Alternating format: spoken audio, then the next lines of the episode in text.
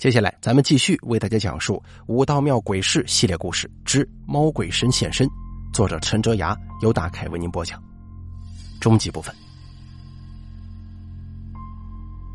我这个时候已经稍微平复了一些，虽然还是止不住的啜泣，但头脑已经稍微清醒了一些，木木的看着我爷爷。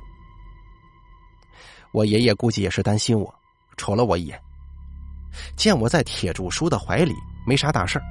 拍了拍我脑袋，然后朝棺材旁边走了过去。走到棺材跟前，他看了一眼内部，手中掐指作诀，口里念念有词，也不知道他念的啥。念完之后，扭过身子朝二虎叔说：“拿点敷面过来，再赶紧让老张弄个小棺材。”哎，二虎点点头，就赶紧去张罗了。我爷又拿了一张黄表纸，让富贵找了一支细毛笔，蘸了朱砂画了一道符，然后贴在了富贵他娘死的那间房子的门后头。准备桑条七根，一只白柴公鸡，一碗酒。爷爷朝站在旁边的人吩咐道：“他们赶忙去准备了。”一会儿之后，二虎拿着一个很小的棺材跑了进来。我爷爷从他手中接过。然后拿毛笔蘸着墨水，仔仔细细的刷了一遍，接着又拿别的笔照着大棺材的样子，照猫画虎的给小棺材上画好。画完，把小棺材放到一旁，从旁边拿起敷面，浇点水，和成面泥，捏了起来。他的手很巧，一会儿功夫，一个敷面小人就捏好了。然后拿了细毛笔。给小人画上五官，接着打开小棺材，把面人轻轻的放在了里头。再拿黄表纸，上头写上“建、破、平、收、开、直”六个字，贴在小棺材上。最后把小棺材放在大棺材的下头，这才作罢。做完这些，我爷站起身子，挥了挥手说：“准备撒花吧。”只见富贵跟他两个姐姐，每人手中拿着一把棉花，走到棺材旁边。他们一边揪着一撮撮棉花往棺材里扔，一边喊：“娘啊，看花别想家！”足足绕了三圈才算完事儿。行了，准备盖棺吧。几个村里的叔叔再次把棺盖给盖上，拔掉嵌好。至于头钉嘛，则是我爷爷亲自钉。我爷爷一边钉，富贵他们一边喊“躲钉”。钉下去之后，所有人都直勾勾的看着那根头钉，足足等了半天功夫没见动静，这才都松了口气呀。可他们没有看到的是，棺材底下的那个小棺材的棺盖起起伏伏个不停。我爷爷长出一口气，从地上拿起那只白柴公鸡，叫了七个男人。人手一根桑条，抽打鸡头，直至鸡鸣不停，这才罢了。最后在房门前撒下那碗米酒，我爷爷说：“准备出丧吧。”说完之后，把手中的公鸡给放了，矮下身子，从棺材下面摸出了那个小棺材。当他轻轻的揭开棺盖的时候，脸色当时就是一变。只见那个敷面小人拿墨汁画的五官已经变成了血红色。他赶紧盖上盖子，然后找了一根红头绳，把那个小棺材绑了个结结实实，然后轻轻的把那小棺材放在了大棺材的上头，固定好，这才算完事的。众人等他忙活完，这才准备出丧。大家都想着赶紧把这事儿给了了，毕竟这一切太邪乎了。我爷爷把我从铁柱叔手里接回来，一边哄我，一边看他们，避免出什么差错。抬灵的一共九个人，当先一个灵头，余下八个人前后各四个，丧子随在后头扶灵。这灵头必须是火焰高、命格硬的人当。这人呢有三火，头顶一，两肩又各一。火焰高的人鬼神难进。也看不到什么乱七八糟的东西。我铁柱叔除了小时候被鬼跟过一次之外，再没遇过其他事儿。我爷早就说过，他就是个火焰高的人，所以这个灵头自然是由他来当。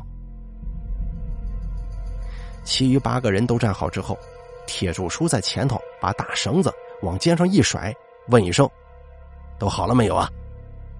后边的人说：“好了。”然后齐声喊了一个“一二三”，把棺材给抬了起来。后头就紧跟着儿孙亲友，王八，那也就是乐团的旧称啊，管他叫王八，慢慢悠悠的就朝门外走去了。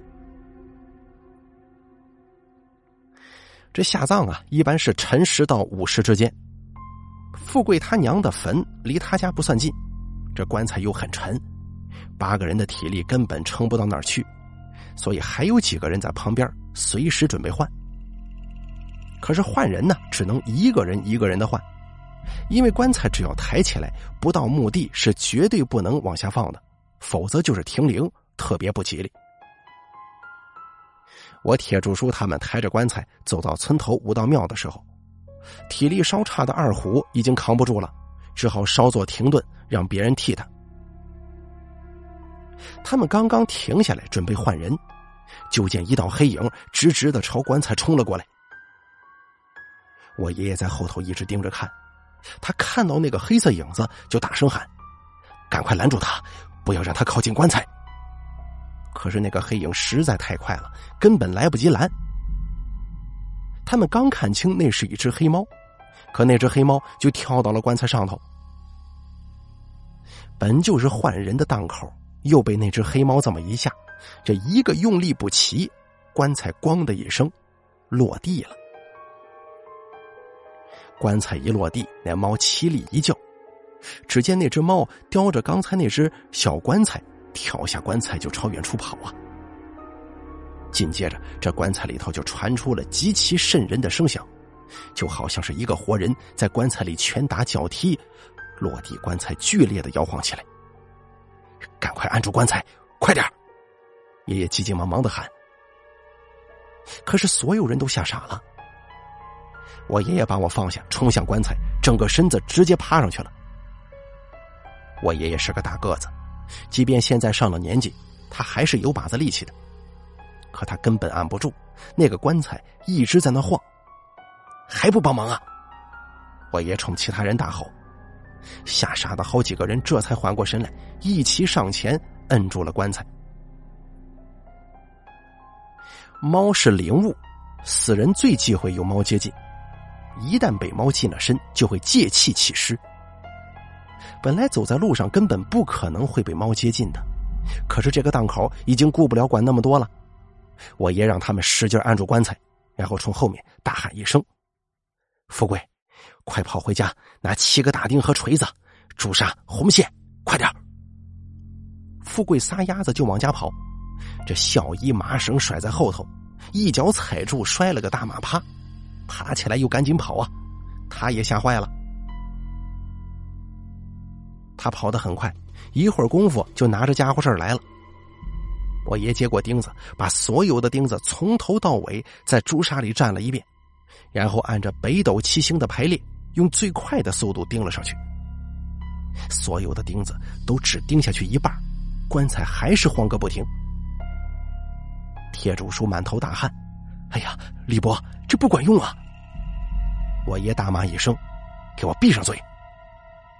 他又把红绳依次缠在那七个钉子上，然后使劲把七根钉子狠狠的钉进了棺材里。而这个时候，棺材终于不晃了，所有人都长出一口气，虚脱一样的软软的坐在了地上。我爷爷看着黑猫跑远的地方，眼神阴沉。咒骂了一句：“狗日的猫鬼神！”我爷让他们看着棺材，又让我铁柱叔看着点我，然后他就大步朝武道庙里走去了。那会儿啊，每个村都有武道庙和奶奶庙。武道庙里供奉的是武道将军，本是东岳大帝手下的属臣，也是阴间的大神，村里人一般叫武道爷。村中每逢祭祀消灾，都要去武道庙祭拜。我爷爷走进武道庙，朝神龛上看去，只见神像怒目圆睁，漆黑的面孔看着格外阴森，下面摆放着一些桃李瓜果之类的贡品，除此之外空无一物。可是那些贡品上却有一些奇怪的咬痕。我爷爷扫视一圈，最终把目光看向了房梁上头。爷爷对着武道爷拜了拜，然后一脚踩到供桌上，看向房梁上，只见上头搁着一个桥盘，桥盘里放着暗红色的绸子，里头包着东西。我爷取下桥盘，下了供桌，然后就揭开绸子，一层又一层，足足缠了有五层之多，颜色不一。当揭开最后一层黑绸子的时候，他瞳孔就缩了一下。这里头包着的是一个黑猫头，毛血已经发黑了，眼睛却圆睁着。整个猫头的表情十分狰狞，好像死之前受到了莫大的折磨，又好像此刻正在承受痛苦。就在这个时候，庙里突然发出一声凄厉的叫声，接着院子里传出一阵东西倒地的声音。我爷爷表情前所未有的凝重。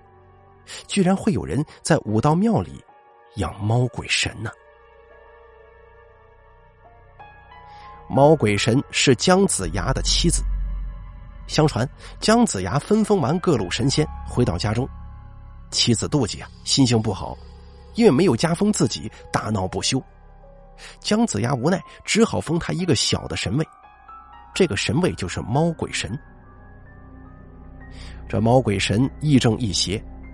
除了顶神之外，就是拿死猫头养神。这猫头悬在庙顶，吸食武道爷的供奉，养得格外快。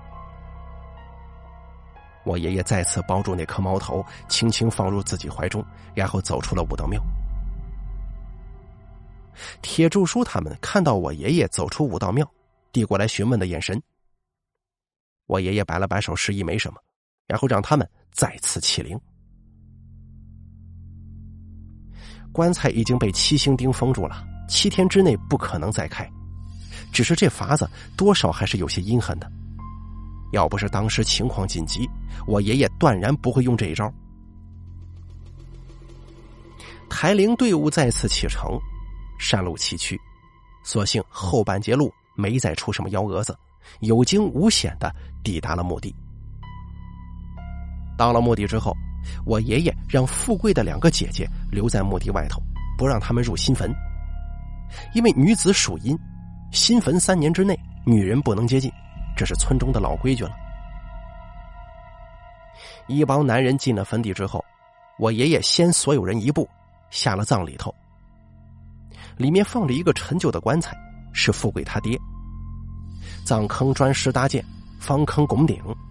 左右两边各放米面罐子和长明灯一个，葬底砖石铺了一个篆书的“寿”字。葬门口摇钱树左右各一。我爷看了看，确定没啥问题之后，让他们准备把富贵他娘的棺材往里放。几个人吭哧吭哧的把棺材抬进葬里，又把一些陪葬的东西放好。我爷爷等所有东西归置好之后，点了点头。然后把富贵他娘棺材上的红线全部扯断，退出了葬坑，让他们封上石门，填了土，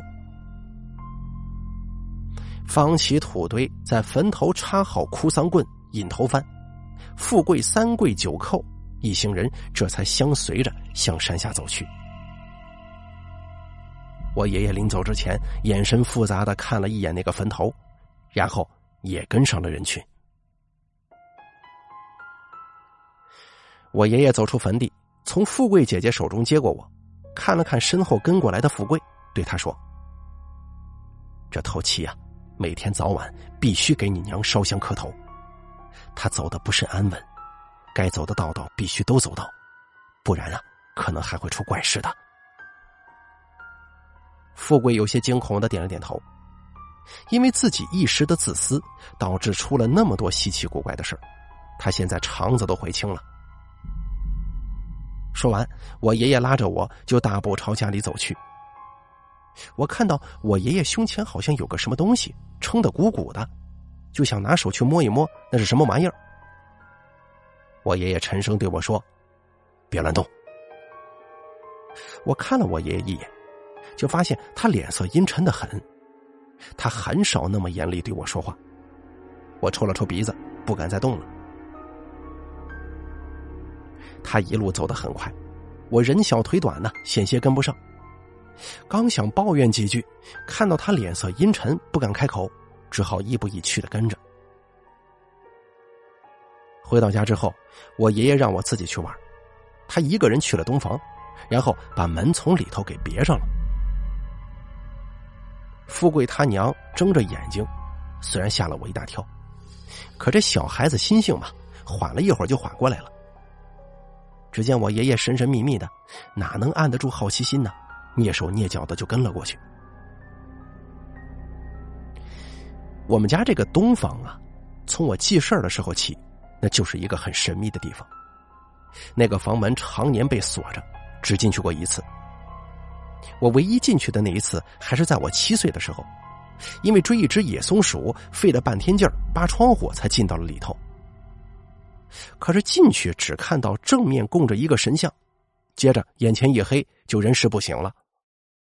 等再醒来的时候，已经躺在了炕上。我爷爷坐在我的旁边，他警告我，而我呢，也就没再进去过东房了。我问我爷爷里边到底是什么，我爷爷说都是李家的老祖，等我过了十二岁，就可以正式到里面给他们上香了。我点了点头，但是从此对那间屋子畏惧多过了好奇。而今天我爷爷进到里头了，无疑给我壮了胆子。我贴在墙根边上听了听里头，发现啥也听不见，窗户都从里面拿布遮着，根本也看不清什么，只好扒到门边，顺着门缝往里瞧。房子的窗户都被幕布遮挡，光线照不进去，所以我爷爷在里面点蜡烛的时候，我从外头看得很清楚。他背对着我。我只能看到他从怀里掏出了一个东西，然后一层一层布的这么解着。可是接下来的一幕再次让我胆寒了。我只听到一声凄厉的叫声，就好像是猫被踩到了尾巴，发出尖利刺耳的声响。接着，一只黑猫从我爷爷头顶上跃了过去，四处乱窜。可是真正让我害怕的，是那只猫，它是半透明的。居然可以透过他的身体看到其他东西。他不停的窜，速度非常快，却好像处处碰壁。只要一到墙边，就会很快的返回来。那只猫窜了一会儿，然后静静的悬在了我爷爷旁边。我紧紧的盯着那只猫，突然发现它的尾巴短的很厉害，竟然只有普通的猫三分之一还不到呢。我爷爷转过身子，我终于看清了他手中的东西。一堆彩绸子里头放着一个黑猫头，那只猫的口眼都睁开了，跟空中悬着的那只猫非常像。这时候我已经明白，那只断尾黑猫就是我爷爷手中的猫头。它在空中跟我爷爷静静的对峙，不时的发出猫在愤怒时发出的那种独有的嘶嘶声。我爷看着他冷笑一声，然后一手托着那个猫头，腾出另一只手向棚里摸，一把攥过一张符纸，迅速的掠过点着的蜡烛，还不等符纸燃起，他就贴在了死猫的脑袋上，而符纸这个时候才慢慢的冒烟。紧接着，那只断尾猫好像是被火焰炙烤过一样，不停的扭动哀嚎。本就透明的身子，好像烟一样，慢慢的往外渗那种烟气。紧接着，我爷爷再次点燃一张黄纸，引燃了地上火盆里的黄表纸，把那个死猫头连同彩绸放进了火盆里。当时火盆里扑起了暗绿色的火焰，可爷爷只是盯着火盆，没再回头看那只断尾猫了。房间里不停的传出幽怨凄厉的嚎叫，而且仿佛是从房子的各个角落一起传来的。我甚至还闻到了火烧皮毛和猫肉的恶心气味。而那只断尾猫，终究像是一堆烟一样，越来越淡，然后消失不见，叫声也越来越小。等到火盆里的火焰变回橘黄色的时候，那声音彻底消失了。我爷爷站起身子，从供桌上拿起三炷香，在蜡烛上点燃，插在香炉之中，恭恭敬敬的朝着供桌三跪九叩。我凝神朝神像看去，却只能看到那尊神像半张模糊的脸。见我爷爷站直了身子，我生怕他发现我，就不敢再偷窥了，赶紧离开东房，朝正房跑去。我三下五除二进了正房，脱了鞋子就蹦到了炕上，然后准备拿着那把木剑装样子。可是四下看了看，竟然找不到那把木剑了。只好重找了其他东西，装作在玩耍。我侧着耳朵听到我爷爷出房门的声音了，赶紧装出玩的很认真的样子。我爷爷进来之后看了看我，没说什么，然后就又出去坐在了檐头的小凳子上抽烟。我吐了吐舌头，稍稍松了口气，然后扭过身子准备好好找找那柄木剑的时候。这找了半天，犄角旮旯翻遍了，竟然没找见呢。我挠了挠后脑勺，明明我是扔在炕上的，怎么可能莫名其妙就不见呢？我从小就喜欢刀枪棍棒，我爷爷手巧，拿木头给我做各种刀啊剑的，只有这把剑我最喜欢了。我以前睡觉都抱着它睡的。找了半天找不到，又别着脑袋想。这想来想去，我还是记得出门的时候就扔炕上了，可炕上怎么没有呢？也是在富贵家被他娘吓得不轻，这又哭又吓的，还跑了一趟在山上的坟地，到底是累了。这小孩子的身体啊，说困就困，想着想着就迷迷糊糊的睡着了。睡着之前，耳朵里只是隐约传来我爷爷在院子里拿旱烟袋。磕凳子腿的那种梆梆声，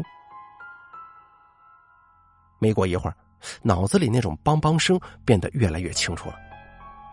迷迷糊糊的我还想着，我爷爷怎么一直磕凳子呢？可是睁开眼睛，却发现眼前的景象变得陌生而又奇怪了。